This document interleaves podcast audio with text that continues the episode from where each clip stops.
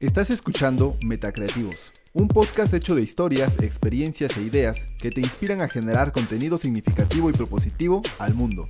Somos Omar Escobar y Miguel Ángel y estamos aquí para ayudarte. Bienvenido a esta gran comunidad.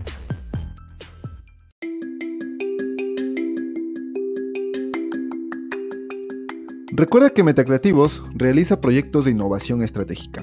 Puedes consultarnos en temas de estrategia, productividad, y comunicación digital.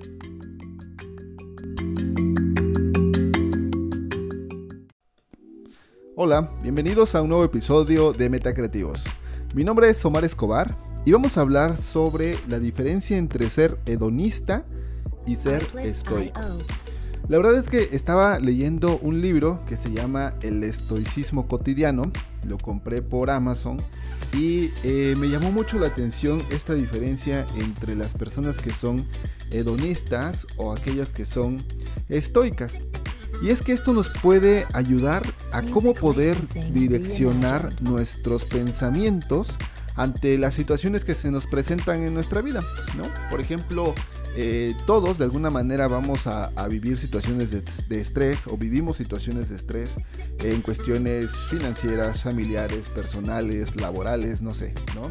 El punto es de qué manera eh, estamos enfrentando con nuestros pensamientos estos, estos dilemas. Si lo encontramos como un aspecto de búsqueda de placer o si por el contrario estamos buscando eh, ser más, em, tener otra perspectiva desde el lado eh, estoico, estoico. Entonces, eh, aquí te voy a platicar acerca de lo que es el hedonismo y es el estoicismo. Prácticamente el hedonismo es la búsqueda humana por el placer o la satisfacción y el estoicismo es entrenar a tu mente para hacerla consciente de que la vida trae problemas y que te tienes que predeterminar a ellos.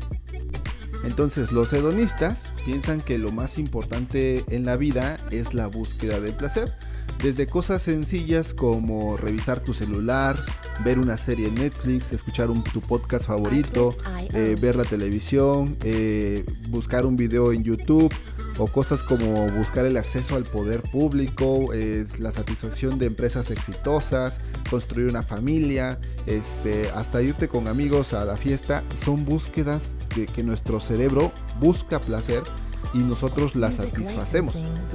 Eh, por ejemplo, el líder, cuando se trata de ser un líder, a menudo significa que tú tienes cierto control sobre las personas. Y entonces, ¿para qué quieres ese control? Es porque te da cierta satisfacción. Imagínense a los políticos que no tengan este hedonismo de buscar el poder, pues sencillamente qué interés tendrían en buscar eh, la satisfacción de lo que se siente tener el poder, ¿no? no saldrían a, realizar actos de campaña, ¿no? O, personas en, en, las empresas no se despertarían todos los días con esta satisfacción de buscar ese placer de encontrar mayores ventas, ¿no? Es, ese, ese placer o ese control por el placer es lo que nos genera una satisfacción. Y es que esta naturaleza de control eh, se remonta desde nuestra naturaleza biológica y cómo fuimos creados, así también como con nuestro contexto. Si alguien es criado para ser un líder, al igual que el líder de una manada de los lobos, posiblemente le resulte agradable liderear debido a sus experiencias pasadas. Sin embargo, si son educados para ser líderes, pero sus experiencias más placenteras provienen de momentos en los que no eran líderes, entonces resulta placentero no serlo. Ahora, por otro lado, si es placentero ser un líder, ¿por qué la gente lo sigue? Bueno, pues por el otro lado tenemos también a la gente que le encanta seguir a alguien, que está buscando un líder que pueda él seguir y que pueda sentir, eh, sentirse satisfecho y que encuentre en sus palabras o sus ideas concordancia de algo o de un propósito común. Cuando pienso en el placer de la forma de seguir, a menudo llego a la pregunta que cuando los padres hacen a los hijos, ¿no? De si tus amigos saltan, ¿a poco tú tienes que saltar también, ¿no? Ahora, para los seguidores esta puede ser una respuesta difícil porque a lo mejor no pueden darse cuenta de que seguir a alguien es una satisfacción también, ¿no? Entonces, igual como el, que crea algo para vender, eh, siente satisfacción de crear algo y ver que la gente lo consuma. Y por el otro lado, hay gente que le gusta consumir, ¿no? Consumir productos digitales, consumir productos alimenticios, consumir, consumir, consumir. Entonces, todo esto gira alrededor de nuestro hedonismo. Ahora, por el otro lado, las personas que se consideran estoicas se predeterminan a que la vida es difícil. O sea, no es que impulsen a pensar que la vida es difícil, sino que están satisfechos o están predeterminados a que así va a ser independientemente de hacia dónde se muevan. El tema es que están preparados psicológicamente ante situaciones de estrés y ansiedad. Y es que ellos, o la mayoría de ellos, considera que las adversidades son buenas, contrario a lo que la mayoría de nosotros pensamos o podemos llegar a pensar que las adversidades son malas. Ellos piensan que los obstáculos son oportunidades. Entonces, cambiar este punto de vista pareciera complicado para, para las personas, pero si lo pensamos bien, puede brindar excelentes oportunidades a futuro.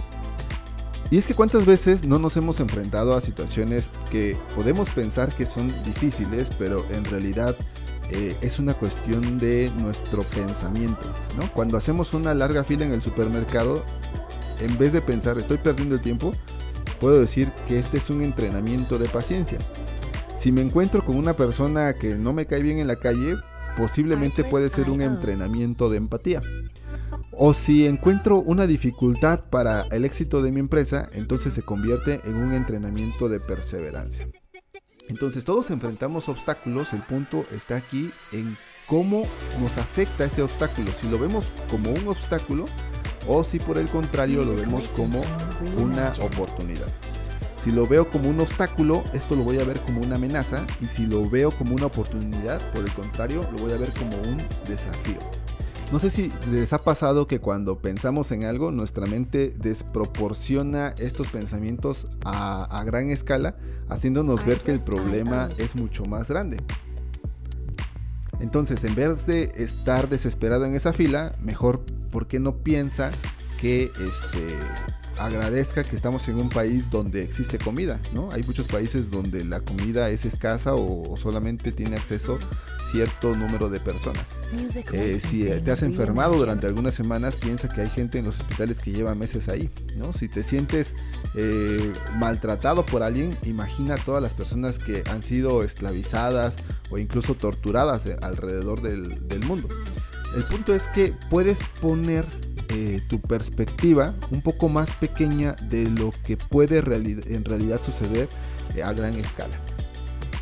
Otro problema es que también podemos salirnos de nuestras expectativas, es decir, pensar que la realidad y nuestras expectativas son muy diferentes en la medida en que nosotros pongamos escala entre nuestra realidad y nuestras expectativas, va a ser mucho más fácil concentrar esta falta de, eh, de confianza o de frustración o de estrés.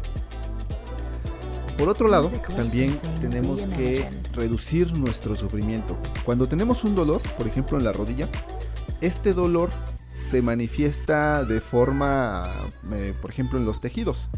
El problema está en cuando nosotros nos ponemos a pensar, híjole, ¿y qué tal si ya no vuelvo a caminar más? Híjole, ¿y qué tal si este si me tienen que no sé, que operar la rodilla? Y todo eso nos genera un sufrimiento exacerbado que no podemos controlar. El punto es que el, el dolor proviene de ese tejido, pero el sufrimiento proviene de nuestros pensamientos sobre ese dolor. Entonces deja de pensar de esa forma y únicamente concéntrate en el dolor para saber cómo puedes solucionarlo. Y finalmente quiero comentarte, por ejemplo, cómo piensan los hedonistas ante esta situación del COVID-19. Tienen eh, un poco más de control sobre esa situación. ¿no? Si nos ponemos a pensar, en realidad en el mundo siempre ha habido pandemias, siempre ha habido vida, siempre ha habido muerte, siempre ha habido luz, siempre ha habido eh, noche, siempre ha habido sol, siempre ha habido luna. Y la cuestión de, del virus sencillamente no es algo nuevo. Ya hemos tenido otras plagas como la viruela, la peste negra, las grandes plagas, la gripe española, entre otros. Y, y, sencillamente este es una primavera más dentro unas es como cuando nacen nuevas flores en una primavera ¿no? entonces no son eventos nuevos simplemente debemos de dejarles de dar la importancia como si fueran demasiado eh, exacerbado o demasiado grande, porque al final el, mundo no, no, se ha vuelto loco, lo que se ha vuelto siempre ha sido eh, el mundo loco. ¿Qué es lo que quiero decir con eso? Que tengas tenga en cuenta que debes de reducir tu estrés y tu miedo sobre lo que está sucediendo en las noticias. Deja de consumir esas noticias que te empiezan a meter más información y deja de darle la importancia tan grande o tan mayúsculo que ni siquiera merece. ¿Sale? Entonces, eh, prácticamente lo que quiero decir es que los hedonistas tienen un mayor control, buscan cosas que eh, los saque de su zona de confort, por ejemplo, tan básicas como despertarte temprano, eh, bañarte con agua fría, este, hacer ejercicio, este, cosas que te hagan salir de tu zona de confort te van a ayudar a estar predeterminado ante situaciones como estas. Ok, pues bueno, me dio mucho gusto de estar con ustedes. Espero que hayamos aprendido algo el día de hoy, la diferencia entre hedonista y estoico. Eh, ya sabes que nos puedes seguir en nuestras redes sociales como Metacreativos en Facebook y también en Instagram para más herramientas. Mi nombre es Omar Escobar y nos vemos en un próximo episodio de Metacreativos.